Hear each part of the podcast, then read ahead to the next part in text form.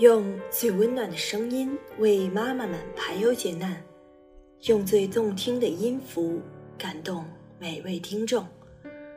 各位朋友，大家好，欢迎聆听妈妈 FM，更懂生活，更懂爱。我是小爱。今天要跟大家分享的这篇文章是来自于岩酱的。你没穷过，你不会懂；你没富过，你也不会懂。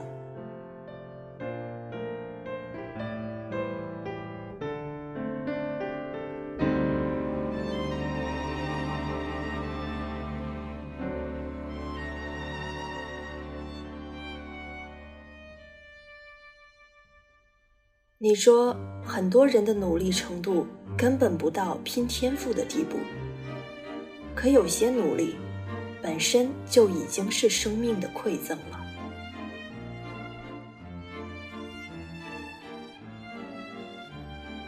你没有那样穷过，你不会懂。前两天听一个同事说，他的表哥北漂七年，有一个三岁多的儿子。前两年，终于和媳妇儿在北京买了一套两居室。买房的时候，找亲戚朋友借了个遍，加上公司给外地员工购房提供的低息贷款几十万，好不容易才凑齐了近两百万的首付款。因为要尽快把亲戚朋友的借款还掉，所以除了家里必要的日常开支，他们平日很节省。除了工作餐和推脱不掉的聚会应酬，几乎不在外面吃饭，更谈不上什么旅行。加上月供一万多的房贷，他们的日子过得不轻松。同事聊起他表哥的时候，一脸不解：北京房价那么高，以他们目前的经济条件，完全可以在老家买个大别墅了，再回来做个小生意什么的。还能不比他们在北京过得快活多了？他说：“你看他俩现在被一个房子绑在北京了，压力那么大，还担心哪一天万一丢掉工作，这么多房贷又怎么办？每天一睁眼就是今天需要多少开支，哪里可以省一点的日子，过着有什么意思？你没有一颗宠邓的心。”也不曾有一个能在一线城市落地生根的本事，你不会懂。今年三月，成长八卦协会晒出国民老公王思聪在北京 KTV 一天的消费单，每张消费单都不低于二十万，加起来总共花费超过二百五十万。网上有很多人对此议论。有人说败家子真浪费，一顿大酒就玩出去了，二百五十万给穷人做福利多好啊！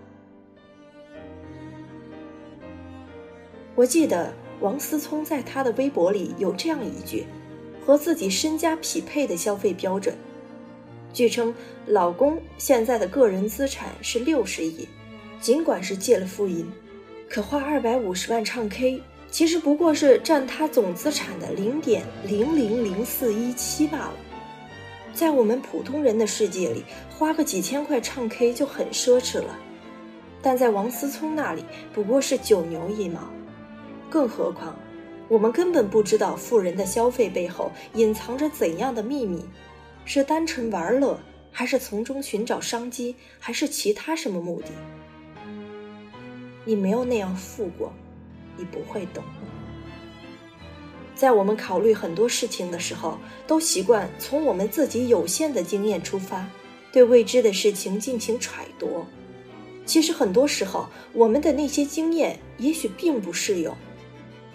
对于我们来说，学生时代不努力读书就是不思进取；身处社会不努力提升自我就是不思进取。可对于那些穷得叮当响的人来说，学习才是不思进取，报个什么学习班，还不如吃一顿好的来的实在。有太多你压根儿都没有机会去深入了解的人和事。坐在自己身旁的同学、同事经历过什么？他们为什么会突然放弃原本很好的工作？他们为什么天天在上课的时候打瞌睡？更别提那些跟你几乎没有任何交集的陌生人了。我记得《月亮和六便士》中写道：“面对地上的六便士和夜空中最美的月亮，该如何选择？当你低头捡六便士的时候，也许你拥有了物质的财富，但你却错过了观看到最美月亮的机会。当你抬头看着月亮，用画笔画下月亮独一无二、最美的样子，也许这幅画的价值是一万倍的六便士。对于那些口袋里还有钱的人来说，或许会选择后者；对于那些已经口袋空空的人来说，他根本看不到月亮有多美。不同的人会做出不同的选择，各个阶层成长起来的人有太多太多，任何路子都有其存在的道理。在考虑选择的不同时，多去想想约束的不同。对于我们不了解的群体和生活。多一份敬畏或感恩吧。这个世界也已经不缺批判辱骂，不缺弱肉强食，缺的是独立思考和理解、宽容。